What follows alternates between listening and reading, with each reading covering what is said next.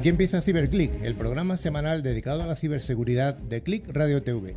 Sed bienvenidos y bienvenidas a esta decimocuarta edición del programa en España de este sector.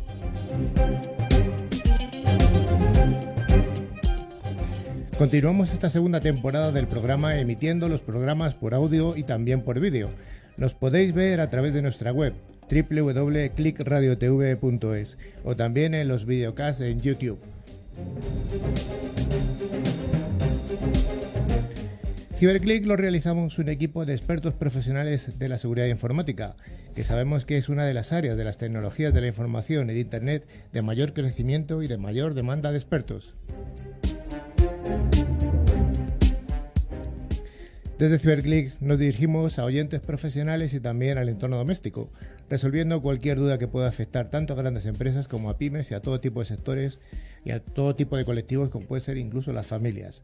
A lo largo de la siguiente hora vamos a desarrollar secciones de noticias, veremos en profundidad algún aspecto de interés y contaremos con la presencia de algunos de los referentes españoles de este sector de la ciberseguridad. Ya sabéis que este programa tiene vocación bidireccional. Tenemos un buzón de correo al que nos podéis escribir, que es ciberclick.clickradiotv.es y también tenemos dedicadas en las redes sociales, en concreto en LinkedIn y en Facebook, donde publicamos contenidos y noticias de interés que puedan surgir a lo largo de toda la semana.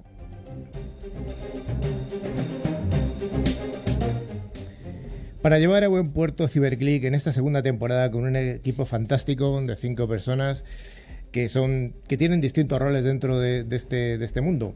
Empezamos por nuestro hacker particular. Hola Javi. Hola, hola. ¿Qué tal todo? ¿Todo bien? Muy bien, aprendiendo como siempre. Aprendiendo como siempre.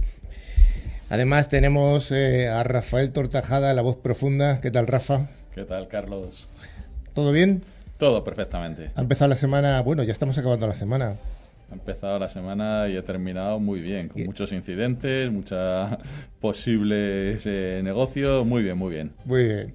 También tenemos a Michael, el más joven del equipo, siempre lo decimos. Muy buena, Carlos, muy buenas. ¿Qué tal todo? Todo bien, todo bien. Aquí deseando comenzar el programa. Deseando, ¿no? Claro. Venga, claro que sí.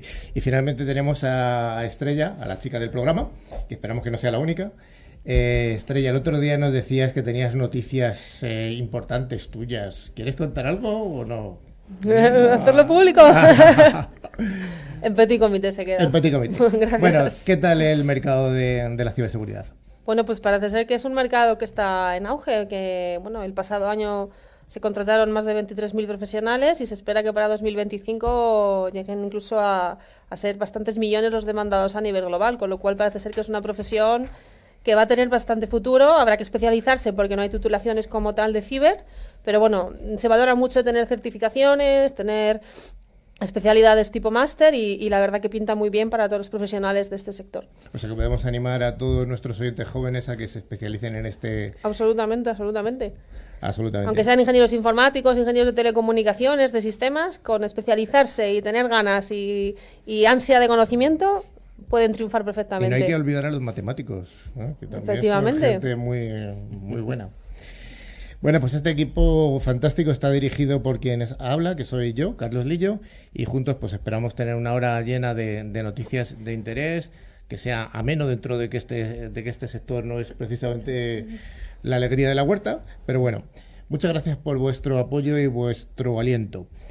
Esta semana estamos eh, contentos porque además tenemos a una persona que está aquí a mi lado, que es eh, Daniel Madero, que nos va, a, nos va a acompañar durante todo el programa y luego le haremos la entrevista. Daniel, Madero es el, eh, Daniel Madero es el Country Manager de Mobile Iron, un importante mm, actor en el mundo de la protección de los, de los móviles. Bueno, pues sin más vamos allá, Miguel, ¿qué nos vamos a encontrar hoy? Bueno, pues en esta tercera edición de ya la segunda temporada vamos a tener un programa en el que la seguridad de los móviles, como bien estabas comentando, va a ser protagonista en, gran medida. Empezaremos con la sección más aclamado por nuestro público, que es la sección de noticias, por supuesto. Por supuesto. ¡eh! Continuaremos con ciberseguridad en la empresa y eh, nuestra fantástica entrevista con nuestro invitado Daniel Thank you.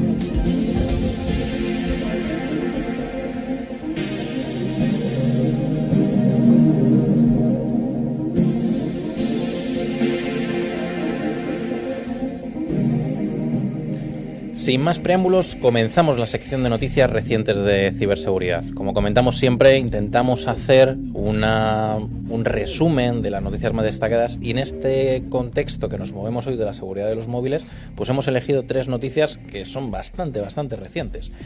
La primera noticia de, de, esta semana nos viene del campo de las redes sociales y nos indican que Facebook espía a adolescentes usando una VPN, ¿vale? Una VPN. Luego comentaremos lo que es una VPN, ¿vale, Javi? Esa te la dejo para ti. La red social, eh, al parecer, está pagando a algunos usuarios para instalar una VPN que permita monitorizar toda la actividad de su smartphone pues especialistas en seguridad en redes afirman que Facebook ha estado pagando en secreto a algunos usuarios para que instalen la VPN y obviamente pues puedan ser monitorizados. Al ser cuestionada la red social, eh, reconoció el uso de una herramienta de investigación para recopilar hábitos de los usuarios. Muy bien dicho por la, por la red social, ¿no? Y muy bien, muy bien comentado. Y bueno, acorde a la investigación que se está llevando a cabo, Facebook lleva al menos dos años pagando a usuarios de entre 13 y 35 años. Una cifra que ronda los, los 20 dólares mensuales. Yo creo que con poquito ya nos conformamos para que nos espíen, ¿no? Ese yo creo que es un poquito el resumen. Y la aplicación para todos nuestros usuarios y nuestros oyentes se llama Facebook Research, ¿de acuerdo? Bueno, aquí abrimos un poquito el, el debate de Javier. Eh, primeramente, desde el punto de vista de la seguridad, ¿en qué puede afectar al usuario? ¿O es más enfocado a la privacidad realmente? Bueno, a ver, Vamos a primero desde el origen, ¿no? Una Eso VPN, es. ¿qué es eso? Pues es una aplicación que tú instalas, que es una red privada virtual. Entonces, normalmente para qué se utiliza? Pues te conectas a la empresa, te conectas a un navegador de otro país, donde tengas alguna restricción que te puedas evadir, o simplemente para tener la seguridad de tu empresa en otro sitio, ¿no? Entonces, la cuestión es que la gente sabía que se estaba instalando una aplicación que iba a recolectar información. Lo que no sabía es qué información iba a recolectar. Ese ha sido el problema. Claro, te dicen, instálate esto, tú haces exactamente lo de siempre y yo cojo esa información. Bueno, pues ellos decían, pues encantado, 20 dólares por mes, pues está muy bien.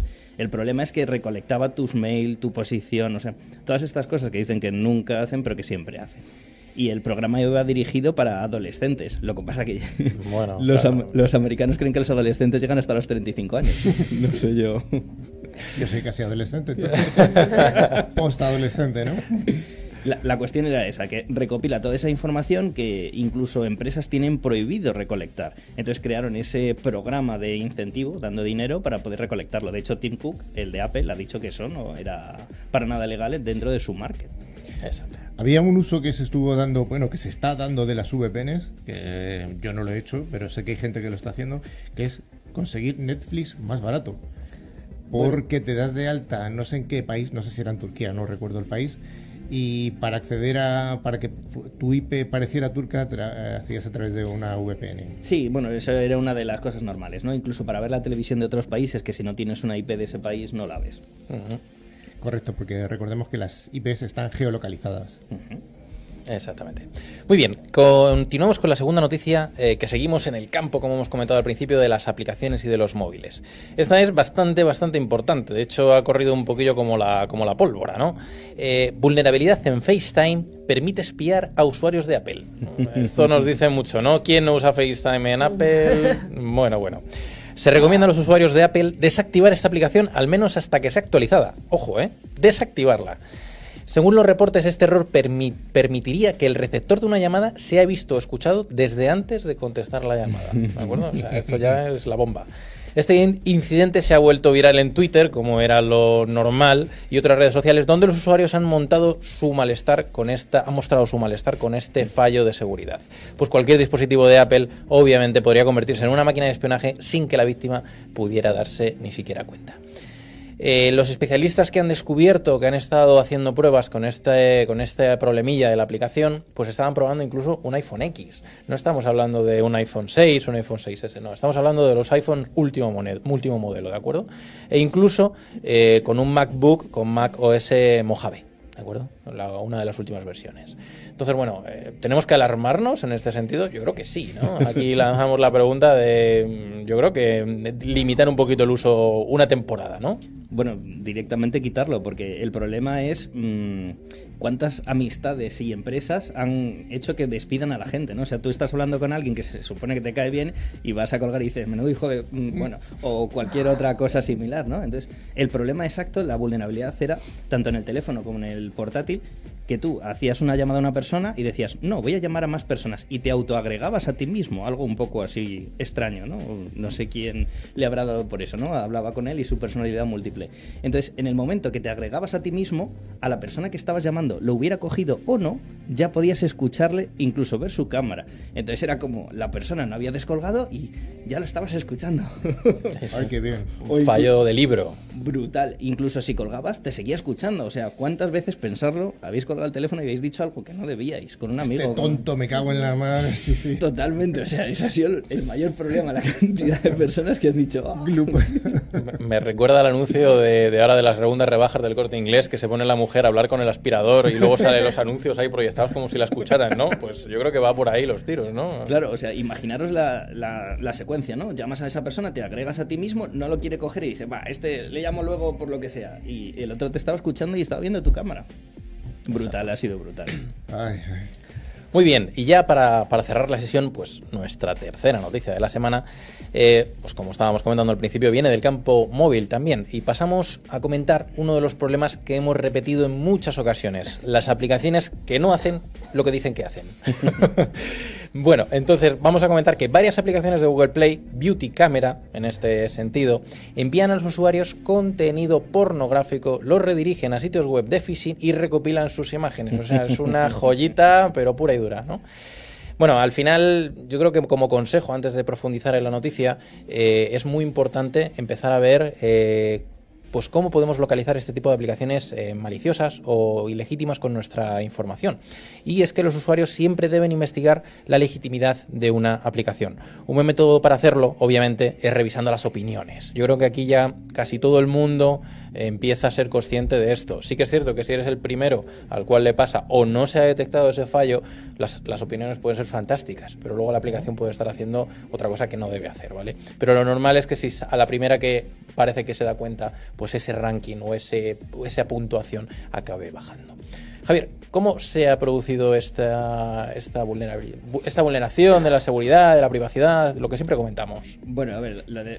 Vamos paso a paso, ¿no? O sea, lo de las opiniones al final todo el mundo tiene una y si eres el malo o el dueño de la aplicación pues vas a decir es estupenda, es maravillosa, ¿no? Bueno, pero tendrás una, no tendrás miles puestas por ti. A no ser Bueno. que seas como el hombre que salió el otro día que tenía 15 móviles que iba capturando los Pokémon en bicicleta. Por Eh, ejemplo. era curioso, ¿eh? O te creas un bot y vas saltando de aplicación. O sea, las opiniones, bueno, al final no son muy relevantes, ¿no? Lo principal es que tengas un antivirus, que tengas una amenaza, o sea, un anti-amenazas de siguiente generación, que gestiones el dispositivo, que tengas unos mínimos de seguridad para que las aplicaciones hagan por lo menos lo que dicen que hacen, ¿no? ¿Qué ocurría con esta aplicación? Tú instalabas la aplicación, se escondía, se metía como un proceso y te ponía un acceso directo de otra cosa. Le golpeemos la mesa. ¿Y qué era esa otra cosa? Pues un acceso a diversos servidores maliciosos en los cuales pues mm, te enviaban publicidad, porque como la aplicación era gratuita y esa publicidad era porno, te ponían un navegador, te ponían un montón de cosas, incluso pincha aquí que vas a acceder a tu banco. O sea, era un poco que se notaba que era falsa, ¿no? ¿De qué eran las aplicaciones? Pues ha habido más de 20 aplicaciones y todas eran para mm, aplicar filtros a las fotos, ¿no? O sea, al final Esto del Instagram nos está haciendo polvo, ¿eh? un poco el ego, la vanidad, pues ha producido esto. Sí, es, es lo que siempre comentamos. Al final, eh, los dispositivos móviles se han convertido en nuestros ordenadores personales directamente. Y tenemos que tener conciencia y cabida de que tenemos que protegerlos de alguna manera, que es el programa de hoy de lo que lo estamos orientando. ¿De acuerdo? Muy bien, pues Así con es. esto cerramos la, la sección. Muy bien, pues vamos allá.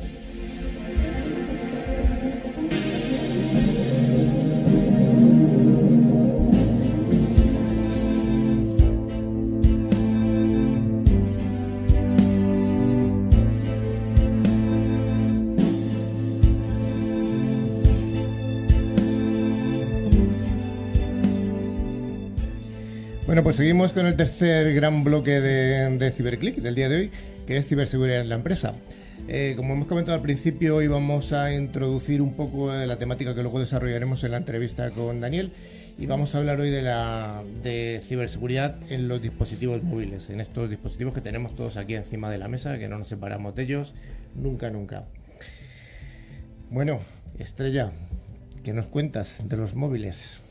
Pues que se ha convertido ya en una extensión personal de cada uno de nosotros, ¿no? Aquí lo tenemos todos a menos de medio metro ¿no? de cada uno y al final pues se convierte en un elemento en el que llevamos no solamente información personal, sino también información corporativa, ¿no? Entonces ahí entra ya todo el tema de cómo voy a proteger este dispositivo, ya no solo mi información personal, con medidas que explicaremos ahora, sino también cómo las empresas se enfrentan en, su día a día a ese gran problema de, oye, cómo voy a securizar este, este parque de terminales móviles que yo tengo con diferentes soluciones, que luego nos, explicará eh, nuestro experto del día y, claro, y, qué riesgos ¿no? pueden, pueden encontrarse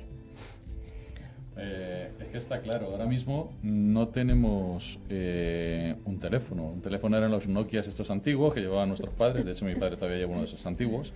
Ahora lo que tenemos es un ordenador. Tú fíjate en la capacidad que tiene cualquiera de ahora, pero de los normalitos. 3 gigas, 4 gigas de RAM, eso muchos PCs no lo tienen. Y ya si te vas a gamas altas, que si 8 gigas, que si empezamos a hablar de multicores, eh, llevas tu vida. Entonces, es un ordenador con el que puedes hacer incluso llamadas. Cosa que, por ejemplo, la gente joven no hace, no hace llamadas, utiliza todas las aplicaciones que te empiezan a mezclar de WhatsApp y eso. El FaceTime. FaceTime. Eh, Carlitos tiene aquí un precepto, vamos a probarlo, lo del FaceTime con su teléfono. Luego lo pruebo. Oye, pero estos se pueden usar como martillos, como el Nokia de antes. Eh, estos no, estos se rompen. Los Nokia eran irrompibles, o los Ericsson, que yo era muy de Ericsson. Entonces, eh, estos ya no, estos ya. Además, te duran dos añitos como mucho. Los otros eran eternos. Bueno, y entonces, eh, ¿qué medidas podríamos aplicar? Primero desde el ámbito más de la información personal y luego ya nos metemos en el ámbito más profesional, ¿no?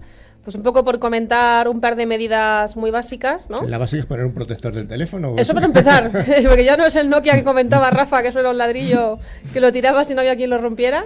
Entonces, es para empezar una buena funda, ¿no? Que nos permita evitar que se rompa el cristalito, que es tan fino, una etcétera. una curiosidad, ¿todos lleváis protector de pantalla del cristalito? Yo no llevo. Tampoco. Nunca se me ha roto y si se me rompe, no sé. Pues yo que soy bastante ducha a dejar caer los teléfonos, me viene muy bien tenerlo. bueno, bueno. Yo prefiero la fundita donde llevo también la tarjeta de crédito y esas cosas ahí en el si te roban, te lo roban todo. Te lo roban todo. vamos, ya que te roban, dices, si me roban el teléfono, tienen ahí todo. Así que más, por eso, has puesto, fácil. Has puesto el pin en un papelito, en un si acaso. Como el en un POSIT, que eso es lo bueno. Claro, como el de, el de Hawái. Él iba a decir el de Huawei. el de, Hawái, de los misiles. sí. Eso, eso es lo mejor. ¿eh? Ya sabes que el mejor sitio para guardar una contraseña es debajo del teclado con un POSIT. Eso ningún hacker lo miraría. Bueno, ahora en serio, ¿cuál sería la primera precaución a tomar con un dispositivo móvil?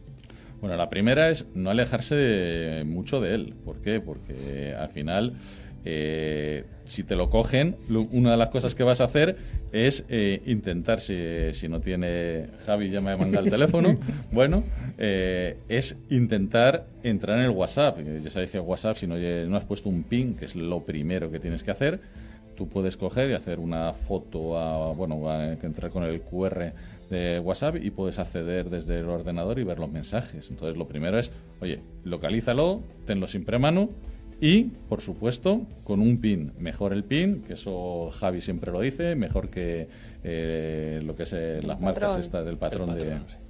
¿Por qué el patrón no es eh, conveniente? ¿Es mejor un pin?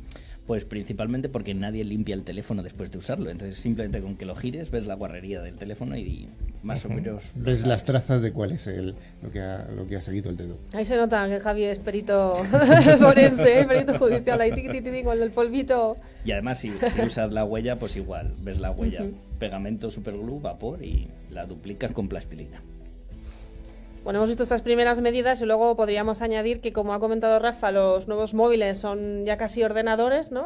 por la capacidad que tienen, pues tenemos que tener el sistema operativo siempre actualizado. ¿Por qué? Porque con eso vamos a evitar que nos puedan eh, utilizar como vector de amenazas, ¿no? Todos los posibles bugs que las versiones antiguas puedan ir, puedan ir trayendo, ¿no? Entonces es muy importante tener siempre el móvil actualizado a la última versión operativa. Y luego, por supuesto, todas las apps que nos descarguemos de marcas oficiales. Porque esas marcas oficiales, en todas las empresas que trabajan en ciberseguridad, pues ya suelen tener aplicaciones que protegen del malware, que te permiten ¿no? hacer ahí un, averiguar ¿no? si tienen o no tienen malware, quién lo ha creado, quién no, y, ofrecer esa capa de seguridad adicional que muchas veces nos falta. ¿no? Sí, lo del sistema operativo yo lo veo básico. Hay muchas eh, marcas que lo mismo lo hacen una vez en la vida. El teléfono lo tienes dos años y te lo han actualizado una o dos veces. dices, joder, qué móvil más seguro. Este no tiene ninguna vulnerabilidad. dices, hay que ver, eso también empieza a ser bastante importante. Te compras un móvil y dices, oye, no es que ya sea la última versión así chachi, pero por lo menos ponlas eh, todo lo que es la parte de seguridad y que quitar bugs eh, que, esté, que esté actualizado.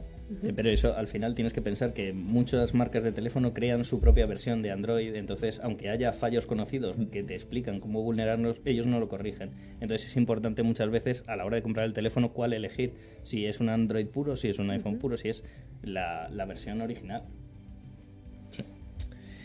Y por último, perdona ya que te corte Carlos, ya va a entrar seguro Javi a contarlo, que él es el fanático de la seguridad absoluta. Eh, podemos, eh, entiendo que implementar mm, algún tipo de firewall en el móvil, algún tipo de antivirus. ¿no? La edición pasada nos comentabas el tema del Bluetooth, ¿no? Cómo poder protegerte. ¿Qué nos puedes contar en torno a esto? Pues lo primero el antivirus. Después, si tienes algo de amenazas avanzadas, el firewall, por supuesto, y firewall de dispositivos, o sea, es decir, Bluetooth, Wi-Fi, para ese tipo de cosas, que cuando tú instalas una aplicación se autoconectan a realizar cualquier cosa que tú no sabes qué son. A mí me gusta que si me lo roban, poder borrarlo remotamente, ¿no? También, también. bueno, pero eso es un MDM, es una gestión de bueno, pero eso ya hay aplicaciones y hay software al final que, puede, que te lo permite hacer. O hacer una foto al tío que te lo ha robado, que también no, es mala. ¿eh? en remoto. Eso pasa un montón de veces. Exactamente. sí, eso hay antivirus ahí que te, lo, te lo, hacen, que puedes, eh, tienes una página web donde entrar, donde ver el dispositivo, seguirlo y eso. Si lo sé, lo hubiera puesto en el coche, vamos, para, bueno. Ha tenido una mala experiencia con el coche. Sí, Rafa acaba de tener una experiencia interesante. Sí. Bueno, Estrella, y todo esto que estamos hablando vale para los dispositivos móviles eh, personales. ¿Qué pasa uh -huh. para el mundo empresarial?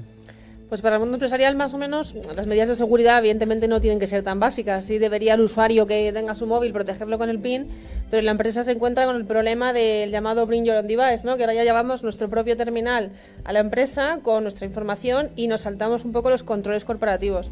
Entonces, ¿qué medidas o qué herramientas tiene la empresa? Que luego Daniel nos contará más en profundidad. Pues las llamadas eh, Mobile Device Management. Bueno, hay varias, ¿no? Mobile Device Management, Mobile Application Management, Mobile Information y luego el Enterprise Mobile Management, ¿vale? Demasiadas siglas que seguro, ya luego... Seguro que hay, seguro que hay más. más.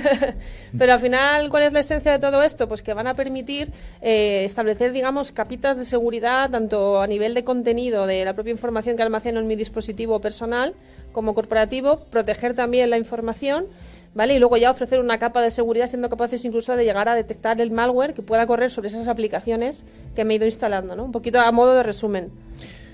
Javi, ¿cómo traducirías tú el Bring Your, bring your own device? Esa pregunta es para Rafa. Te la hago a ti. No seas malo. El, el, llévate tu propio dispositivo a la empresa. Eso es. Es decir, es la práctica que utilizan muchas empresas o, o, personas. Decir, no, a mí me das un móvil un poquito regular. A mí me gusta mucho mi iPhone modelo XR. Entonces llevas tu dispositivo a la empresa, la empresa uh -huh. se ahorra el dinero de es. ese dispositivo, pero por otra parte el dispositivo es tuyo. ¿Dónde está la frontera? ¿no? Eso seguro que, que Daniel nos explica aquí un poquito debate sobre este tema. Como empleado, digamos, te facilita la vida, te abre ¿no? la, la, frontera de poder llevar tu terminal, pero a la empresa le supone muchas veces un quebradero de cabeza en este tema, ¿no? O sea, al final la empresa tiene que buscar esa gestión unificada y segura, ¿no? Del, del control de todas estas aplicaciones y toda esta información que no forma parte de, de, su día a día, ¿no? Que muchas veces nosotros traemos de casa. Rafa, ¿se te ocurre, o a ti, Estrella, ¿se os ocurre alguna cosa más desde el punto de vista empresarial que se pueda hacer? Desde el punto de vista empresarial pones un MDM y, por supuesto, un anti-APT. Luego, para cualquier sistema de, de, tipo ransomware, que cuando te hacen un ataque, eh, tú puedas pararlo. Al final, eh, una de las cosas que te pueden hacer es atacarte un hacker, para eso está el MDM, y atacarte un virus o un, o un troyano o cualquier cosa que te intente pues, robar la información. Hay que, te, hay que verlo, sobre todo las amenazas avanzadas, eh, cómo detectarlas, porque volvemos a lo mismo. Esto es un ordenador. Uh -huh. Los hackers no atacan. Los hackers. Los hackers malos. Sí, lo- los, MD los MDM al final han ido evolucionando mucho. O sea, partieron de una base muy clara de un control, al final una disponibilidad del móvil y demás, pero yo creo que han ido evolucionando ya a medida que va evolucionando el mundo de la seguridad. O sea, es, es- es obvio. Y en línea con lo que decía Rafa, al final lo que eh, ya estamos evolucionando también en las empresas de ciber es eh, instalarte ese software que tú comentas, que actúe también ya como chivato, ¿no? Ya tenemos el MDM que me chiva si mi dispositivo ha sido o no robado, si mi información está siendo capturada o no, y me permite ese control remoto y ese borrado y reseteo remoto, ¿no? Y luego tenemos el Enterprise Management que permite ya a la empresa ese control unificado de todas estas capas y luego ya el último, la capa de anti-APT, que ya iríamos a un nivel avanzado, ¿no? De securización, que al final ya es cerrar, digamos, un poco el ciclo. Sí. Vale, vamos a resumir un poco todo lo que hemos dicho, que hemos dicho muchas cosas aquí. Hemos dicho que lo primero, Rafa nos ha recomendado que el teléfono lo tengamos cerca.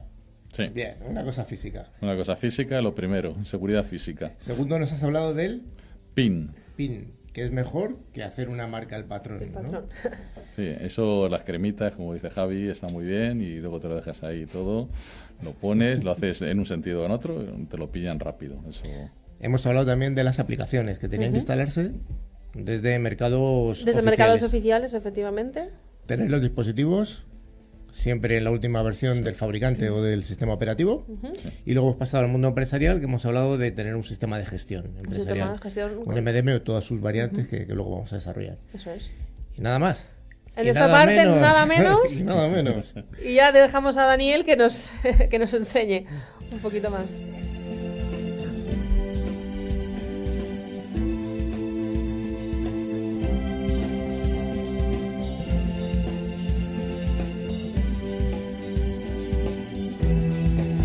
Sierra Cazorla ha desarrollado una familia de bebidas funcionales con base de agua mineral natural e ingredientes naturales que ayudan a cuidarse de una forma sana, como Evo, la isotónica light de agua mineral natural Sierra Cazorla. Tiene menos calorías que otras bebidas isotónicas. No existe otra igual. El secreto es que está elaborado con agua mineral Sierra Cazorla. Pruébala. Agua mineral Sierra Cazorla y Evo. Porque quieres lo mejor para ti y para los tuyos.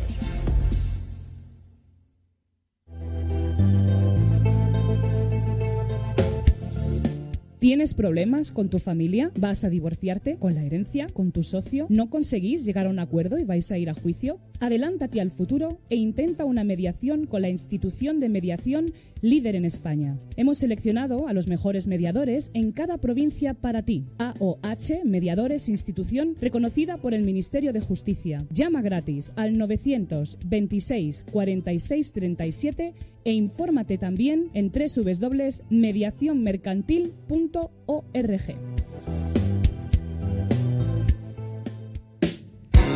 Escucha nuestros programas en tu PC, tablet o teléfono móvil. clickradiotv.es, la radio que engancha.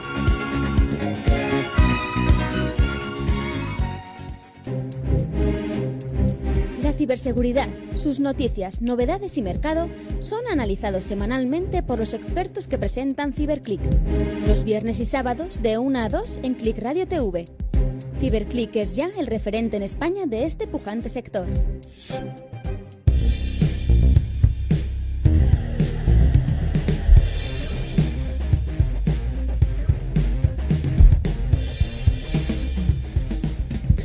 Gracias por seguir al otro lado. Vamos a continuar Ciberclick con la entrevista a uno de esos primeros espadas que prometimos desde el principio, desde el primer programa de la primera temporada. Rafa, ¿a quién tenemos hoy? Pues tenemos a Daniel Madero, es el Country Ma- Manager de Mobile Iron, eh, empresa eh, americana de EMM, o sea, de eh, lo que es una evolución del, E- del MDM. Así que nada, a aprender. Bueno, ¿qué tal? Buenas tardes. Buenas tardes, Daniel. Carlos. Buenas tardes, buenas noches, buenos días. Recordamos que el programa lo grabamos los jueves por la tarde, se emite en directo eh, por streaming, por televisión a través de nuestra web y luego se puede ver, eh, se puede escuchar eh, por la radio, por nuestro, por nuestro canal de www. Eh, click, perdón, punto, a clickradiotv.es en horario de los viernes y los sábados de 13 a 14 horas y además los martes y los jueves de 18 a 19 horas. Y además están todos los podcasts en todas las plataformas. Bueno, buenos días, buenas tardes, buenas noches, como decíamos. ¿Qué tal, Daniel? Muy bien, Carlos, muy bien, muchas gracias. Oye, bienvenido y gracias por estar aquí. Gracias. Lo primero, siempre hacemos una serie de preguntas un poquito para ver, para conocerte, de dónde eres, eh, de dónde- cuáles son tus gustos. En principio, ¿de dónde eres? ¿Dónde has nacido? Yo nací en la Ciudad de México, eh, crecí en Estocolmo, Suecia, y llevo en España unos cuantos años. Sí. ¿Y qué, qué estudios tienes o qué estudiaste? Eh, soy ingeniero superior de telecomunicaciones de, mm, del Instituto de Tecnología de Estocolmo. Ujú. ¿Dónde has es- desarrollado tu, tu actividad, tu actividad profesional? Eh, bueno, empecé en el mercado de las telecomunicaciones, pero llevo los últimos eh, 15 años migrando más hacia el, el- el mercado de la informática, aunque es cierto que estos dos mundos también se han acercado un poco más Ujú. y, y se mezcla. Sí, sí, está todo muy mezclado. Sí, sí. Los telecos, los informáticos, antes decíamos hasta los matemáticos, los físicos. eh, Sí. Aquí una, un, un magnum importante. Eh, esta migración que has tenido al mundo de la, de la seguridad lo has acompañado de la parte de los dispositivos móviles. Sí, de hecho es- estoy centrado eh, exclusivamente en la parte de los móviles y eh, como Rafa bien indicó hace, hace un momento, eh, los móviles de hoy no son teléfonos, esto no es telefonía, esto es informática. Son ordenadores eh, más que personales porque los llevamos pegados al cuerpo prácticamente todo, todo el día y, y tienen eh, la superan en muchos casos la- las capacidades de procesamiento y de almacenamiento de, de muchos ordenadores portátiles. Está claro que, que eso, que eso suena así. Em, desde el punto de vista empresarial, además de trabajar, eh, bueno, donde estás ahora, ¿qué has hecho? ¿Qué, qué nos destacas de tu vida que, que te haya marcado? Llevo los últimos 20 años trabajando con empresas emergentes. Eh, empecé con empresas nórdicas, hace 15 años estaba, se hablaba mucho de, del Mobile Valley entre Estocolmo y Helsinki, Ujú. Pero la verdad es que nuestros amigos eh, americanos eh, se pusieron las pilas y, y han, han alcanzado. Y, Se han comido todo, ¿no? Entonces, eh, mucho de esto está en Silicon Valley. Sí, lo que, lo que era hace unos años el, el núcleo, al menos en Europa, de lo que se vendía, que era sobre todo fabricantes como Ericsson, como Nokia, incluso como Siemens, que era alemán. Alcatel. Alcatel, Alcatel.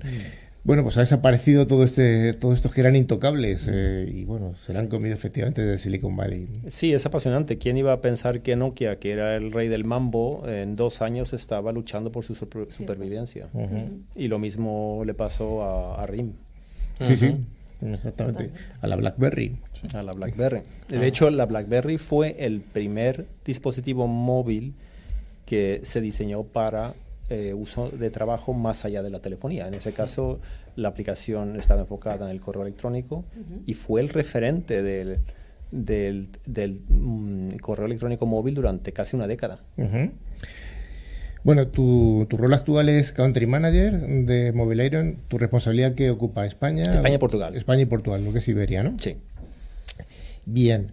Eh, ya hace tiempo hemos tenido aquí a varios otros country managers que nos han explicado cuál es el rol del country manager. Eh, uno de ellos fue además muy, muy expresivo que nos mm, contó cuando llega un fabricante en un país, qué es lo que tiene que hacer un country manager. Bueno, decía desde buscar una oficina hasta contratar teléfonos, bueno, una serie de actividades muy, muy curiosas, elegir un mayorista, etcétera.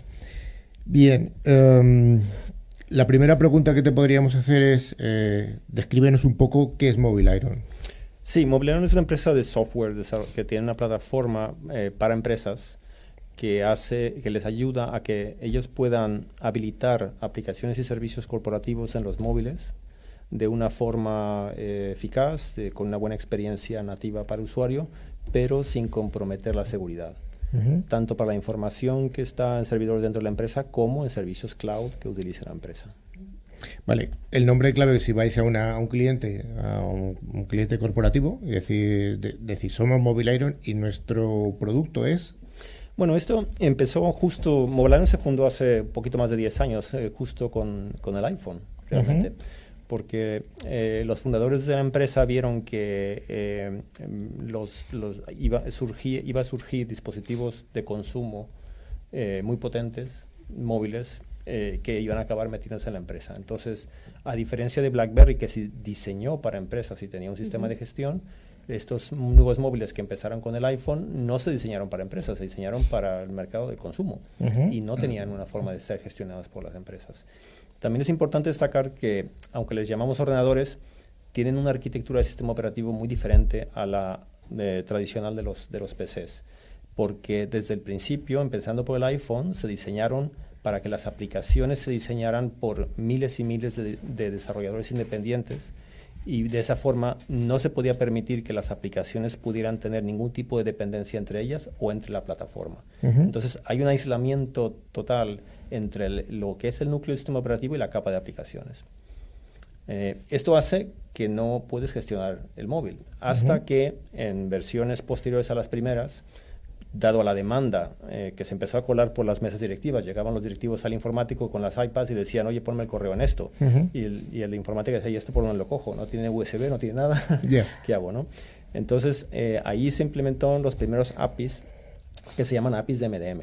Y es la única puerta que el fabricante le ha dado al, al, al sistema para que una aplicación externa exclusivamente el MDM pueda hacer determinadas gestiones sobre la plataforma. Esta filosofía de, sistema operativo y aplicaciones eh, entiendo que el que lo inventó fue Apple, ¿no? Lo inventó fue Apple, pero Google siguió la misma filosofía en, a grandes rasgos y curiosamente también Microsoft. Microsoft eh, sacó un sistema operativo que se llama eh, Windows Mobile.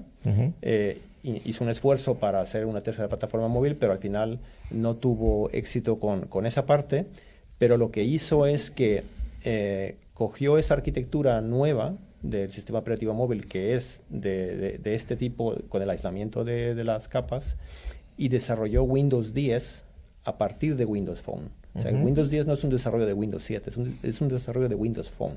Por lo tanto, tiene ya el mecanismo de ser gestionable del modelo moderno de gestión de, de aplicaciones. Es un sistema operativo moderno, como es iOS y como es Google. O sea que del fracaso de Windows Mobile, porque en, realidad desapareció, sí que ha surgido un, Windows eh, para plataformas fijas eh, importante con una tecnología nueva. una tecnología más, más avanzada. Mm, quizás yo diría que la apuesta por Windows Mobile hizo que Microsoft ya desarrolló una, arquitectura nueva de, sistema operativo y aprovechó esa inversión para trasladarla al, al PC. Entonces, en este entorno de arquitectura de los móviles es donde encajan soluciones como, como las que aporta Mobile Iron. Claro, entonces eh, eh, esto inicialmente se llamó eh, MDM, que significa Mobile Device Management, y evolucionó durante los primeros años a gestionar no solamente el dispositivo, sino también poder ejercer cierta gestión sobre las aplicaciones y sobre los contenidos. Concretamente, la, la containerización, la separación de aplicaciones y información que es corporativa de la parte privada. Porque antes mencionaste lo de Windows Device, pero la realidad es que aunque tú lleves o no tu dispositivo, en la gran mayoría de las empresas, aunque el dispositivo sea corporativo, se permite un uso personal paralelo al uso corporativo. No todas las empresas tienen esa política, pero la gran mayoría. Y la realidad es que si no lo si no le das al usuario esa posibilidad, acabas teniendo dos móviles en el bolsillo. Entonces, eh, ya eso significa que aunque el dispositivo sea corporativo, puedes tener la necesidad de separar la información particular de la información corporativa. Entonces, tienes un aspecto de seguridad importante, también tienes un aspecto de privacidad muy importante. Es, muy importante destacar que los MDMs no pueden acceder de ninguna forma a ningún tipo de información personal. O sea, lo que el MDM hace es que te configura una parte de corporativa, te despliega aplicaciones e información corporativas y, asegura que esa información esté protegida, pero no tiene acceso a la parte personal. Creo que es muy importante esto que acabas de decir, porque es una duda que suelen plantearse usuarios que tienen su, que llevan su dispositivo a la empresa y dice encima de que pongo el dispositivo yo es para que me espíen a mí mis correos particulares. Claro. Eso es totalmente erróneo. Claro, o sea, no, ni es la intención ni es posible. Ni es posible. Técnicamente no es posible. Bueno, yo creo que es, es interesante. Luego, antes ha estado hablando Estrella de un montón de sopas de letras. Hemos hablado del MDM, que es la gestión de dispositivos móviles. Eh, nos ha introducido el EMM, el UEM. Danos un poco de... de- de- en esta Sí. sopa de letras, danos un poco de historia, por lo menos. Bueno, a ver, la, la sopa de letras es un poco historia. Eh, el- los- lo- directamente después del MDM empezaron a haber soluciones que gestionaban aplicaciones. Es que era Mobile Application Management, entonces ahí salió el acrónimo de MIM, luego Mobile Content Management, Mobile Information Management, Mobile Identity Management. Y entonces llegó un momento en que Gartner dijo, vamos a ver, vamos a quitar esta sopa y vamos a llamarle a esto gestión integral de la movilidad de la empresa.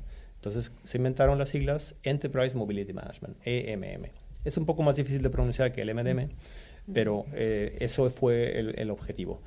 Lo que ocurrió el año pasado es que, dado a que esta nueva arquitectura con este mecanismo asociado de, gestión y securización de- del móvil, que se ha extendido ahora a Windows 10, hace que eh, eh, Gartner ha unificado el concepto de gestión de desktop con la gestión de móviles y ahora le llama Unified Endpoint Management, UEM. Entonces, el puesto de trabajo ya es unificado, ya puedes gestionar, salvo los, los, los PCs antiguos, pero el puesto de trabajo moderno, los todos los dispositivos que compras hoy son gestionables con este nuevo método. Por eso es una gestión unificada del endpoint. ¿Cuál sería el universo mm, de posibles potenciales que tiene una empresa como, la vuestra, como la tuya o como competidores tuyos en un mercado como es el español? Pues la verdad es que es muy apasionante, porque lo que se ve, eh, la segunda tendencia, además de los móviles, es los servicios en cloud. Los servicios en cloud están impulsados no tanto por los ahorros económicos, que es a veces lo que se interpreta, sino por la capacidad de innovación que le dan a las empresas, a las líneas de negocio. Entonces, esa presión que viene de la línea de negocio de abrir la posibilidad de utilizar servicios cloud eh, es muy fuerte. La mayoría de las empresas empiezan con Office 365, Ujú. ¿vale? Y una vez que has empezado a sacar una aplicación a la nube, pues es más difícil retener la presión de sacar más aplicaciones o de adoptar más aplicaciones de la nube. Entonces, esto significa que hay un, hay un cambio eh, fundamental en lo que es la arquitectura de seguridad de las empresas. El CISO tenía antes un perímetro que controlaba muy bien y que tenía mucha visibilidad de lo que pasaba dentro de ese perímetro. Y ahora ese perímetro se rompe, se cae. Entonces ya no hay perímetro, ya no hay visibilidad y ya no hay control. Entonces la- los mecanismos tradicionales de seguridad no- ya no te valen. Entonces ahora necesitas un mecanismo que sea independiente de, esa, necesidad de perímetro. Entonces la, aproximación del móvil a esto es muy apta porque el móvil ya venía con la parte de, los dispositivos que no están en el perímetro, que están fuera, que están conectados a redes inseguras. Por lo tanto, lo que haces con el LMM es eh, configurarlo y protegerlo contra eh, los, riesgos conocidos. ¿vale? Luego vamos a hablar de los riesgos no conocidos, que esa es otra capa. Entonces, eh, ahora lo que tienes ahora es que también las aplicaciones están fuera. Entonces, lo que necesitas hacer es poder aprovisionar los dispositivos, configurarlos, habilitar las, aplicaciones que necesitas de forma segura. Luego tienes que tener un una, una manera de habilitarles el acceso a los servicios con un contexto eh, más, más amplio. Ya no es suficiente controlar la identidad del usuario, porque por más que tú confíes, yo puedo confiar mucho en ti, Carlos, pero si yo te voy a prestar 10 mil euros, Venga, vamos. ¿vale? Eh, y, y si nos vamos a ver en un rincón, en una calle un poco oscura, en un barrio malo, pues quizás yo me arriesgo a que te roben el dinero y no me lo puedas pagar. Entonces, como no tienes al el usuario en un entorno eh, de fiar, no te puedes fiar del usuario en ningún momento. Tienes que verificar en todo momento sea, el, la- el entorno del usuario. Entonces necesitas controlar, aparte de la identidad, necesitas controlar que el dispositivo es seguro, que la aplicación está gestionada, que el sistema operativo está actualizado. Quizás la, locali- la localidad, si te está, se está conectando de Rusia cuando estaba esta mañana en Madrid, quizás ahí tienes otra, otro, otro tema. Entonces tienes que tener un control contextual del usuario y con eso controlar el acceso a los servicios, tanto en cloud como en premise. O sea, el paradigma sería no te fíes, verifica siempre. Correcto. Ese es el nuevo paradigma. Y luego, como usas móviles, los móviles no se conectan a los servicios normalmente con, con el navegador, se conectan con apps. Y las apps sincronizan y almacenan información en el dispositivo. Por lo tanto, tienes que proteger la información de las aplicaciones, incluso las de la cloud, que se sincronizan en el dispositivo, contra eh, cualquier tipo de riesgo. Y aquí entramos en la otra, en la otra parte. Los sistemas operativos móviles son sistemas operativos eh, muy dinámicos que están continuamente evolucionando. Por lo tanto, tienen vulnerabilidades. Tienen vulnerabilidades conocidas, publicadas y no conocidas. ¿okay? Entonces, eh, los fabricantes, cada vez que sacan una nueva versión, intentan parchar todas las vulnerabilidades que quedan conocidas hasta el momento. Pero al introducir un nuevo sistema operativo con nuevas funcionalidades y mucho más código, inevitablemente salen nuevas vulnerabilidades. Entonces, los hackers conocen esto. Los hackers malos, no los, los buenos. hackers malos, claro. Ciberdelincuentes. Entonces, aquí viene, el, el, para una empresa grande, importante, ellos tienen que considerar que están continuamente siendo target para ser atacados. Eh, entonces, esto que voy a explicar ahora no creo que sea algo que los usuarios eh, particulares tienen que preocuparse demasiado, excesivamente, pero sí las empresas. Entonces, las empresas tienen que saber que es, eh, hay varios vectores de ataques a un dispositivo móvil. hay, quizás lo, lo, que la mayoría de la gente piensa es en el malware, que te va a hacer una aplicación maliciosa. Sí, eso es un problema, pero no es el único problema. Eh, tú puedes atacar un móvil eh, por la simple razón de que todos llevamos el móvil siempre encendido, con la Wi-Fi encendida, con el Bluetooth encendido, y eh, especialmente la, la Wi-Fi, los móviles almacenan todas las Wi-Fi conocidas y las están buscando continuamente, uh -huh. por comodidad. Y cuando la encuentran, se conectan sin avisarte por comodidad. Están uh -huh. diseñados para ser cómodos. ¿Qué pasa? Que tú puedes comprar un dispositivo que se llama una piña por 100 euros y con ese dispositivo puedes escuchar a todos los móviles que tienes en, en, un, en, un, radio cercano y puedes elegir con un poco de información a quién quieres craquear. Y lo que haces es que le creas una wifi conocida y le engañas a que se conecte a través de ti, le interceptas todas sus sesiones y todas sus comunicaciones. Por ejemplo, ¿qué wifi conocida podría ser? La de tu casa. La de mi casa. Claro, o la de tu oficina. O la de mi oficina, o la de la tienda de Apple. La última que, o una de las que tu, tu móvil está buscando. ¿vale? Uh -huh. Entonces, una vez hecho esa intercepción, él te va a redirigir a una página eh, falsa, te va a engañar y va a identificar la versión del sistema operativo que tienes. Ya con eso va a coger un exploit que ha comprado en la dark web, se va a meter, va a elevar sus privilegios y puede llegar a, a, hacer un craqueo a nivel de root del dispositivo. A partir de ese momento, el hacker tiene acceso a todo lo que tienes en tu móvil y puede controlar tu micrófono, tu cámara, puede tener tu agenda, tus contraseñas. Y tú imagínate si tú eres un directivo que está en, un en unas discusiones delicadas de compra-venta a una empresa y alguien hace esto por encargo. Uh -huh. Tiene acceso a su agenda, ve exactamente qué reuniones tiene y puede decidir en remoto iniciar el micrófono durante esa reunión. Está claro. Esto es, esto es lo que es técnicamente posible. Entonces lo que necesitas es tener un sistema que detecte un ataque en el móvil, y eso, esos existen, pero necesitas que ese sistema pueda detectar y remediar localmente. Uh -huh. Y de esos no existen muchos, somos el yeah. único. Uh -huh. es decir, que tengas la detección dentro del, de la aplicación del MDM, porque el MDM es el único que puede remediar. Uh -huh. Una aplicación que detecta tiene que salir a Internet, tiene que avisar al MDM a través de, un, de unos APIs y el, pedirle que haga una remediación. En cambio, si lo tienes integrado a nivel local, eh, no tienes que salir a Internet. Un hacker bueno lo primero que va a hacer es cortarle la conexión a Internet a esa aplicación de detección de, de, de, de ataques. ¿no? Entonces, un, una aplicación que fuera potencialmente un, un antivirus no, no, sería capaz de parar este tipo de ataques que me estás comentando. No, porque eh, digamos que en, en el móvil, en, el, en, la industria del móvil hablamos más de, de, de ataques maliciosos que de virus, porque no es, uh -huh. no es exactamente igual al, al ordenador. ¿vale?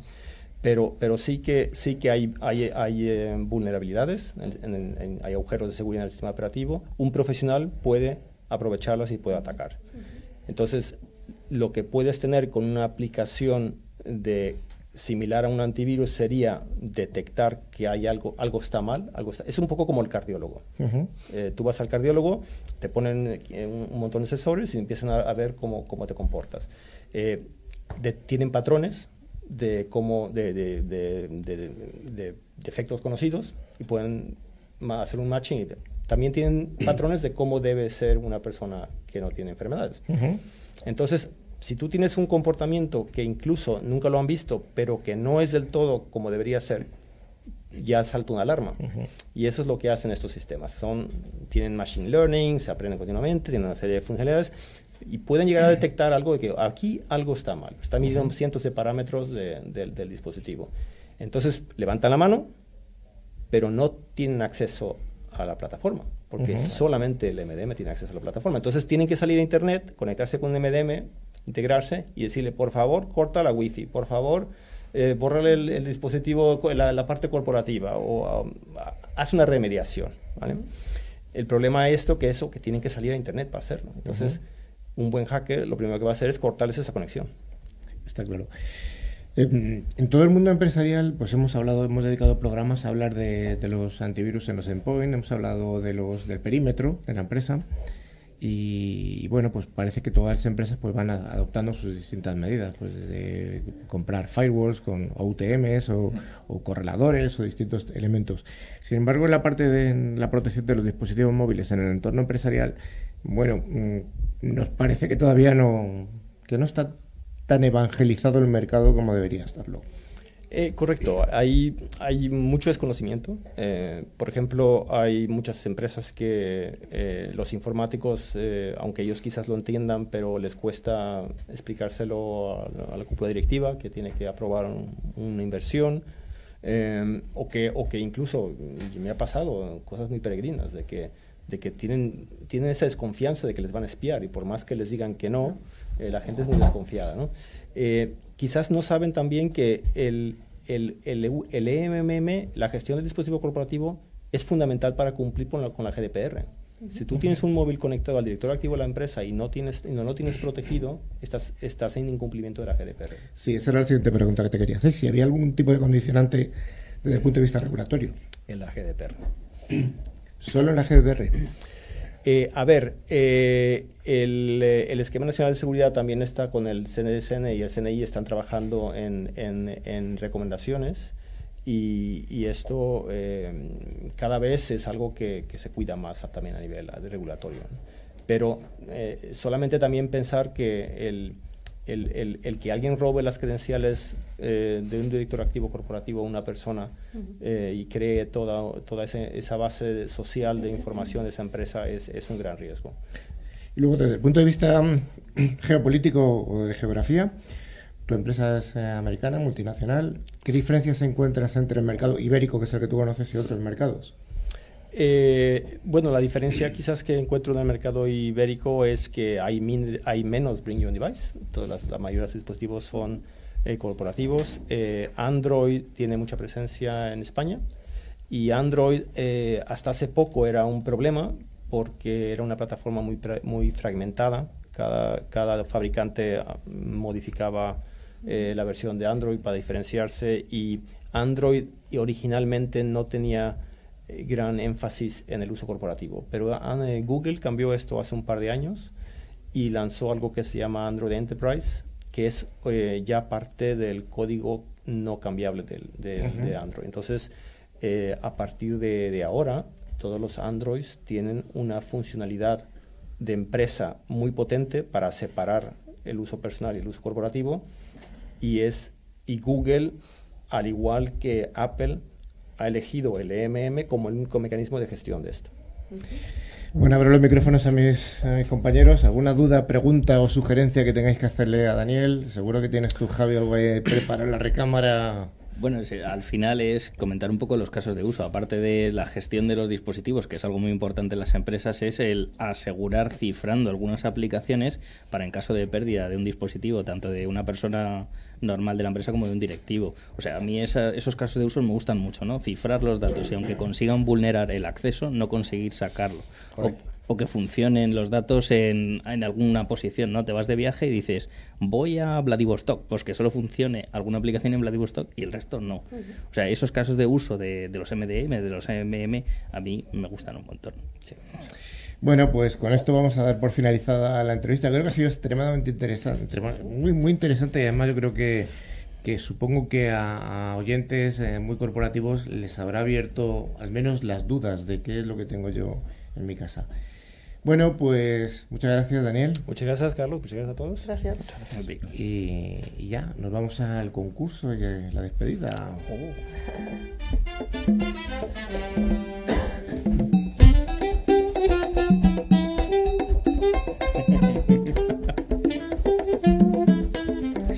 Bueno, en el concurso lo primero que tenemos que decir es quiénes son los ganadores de la semana pasada.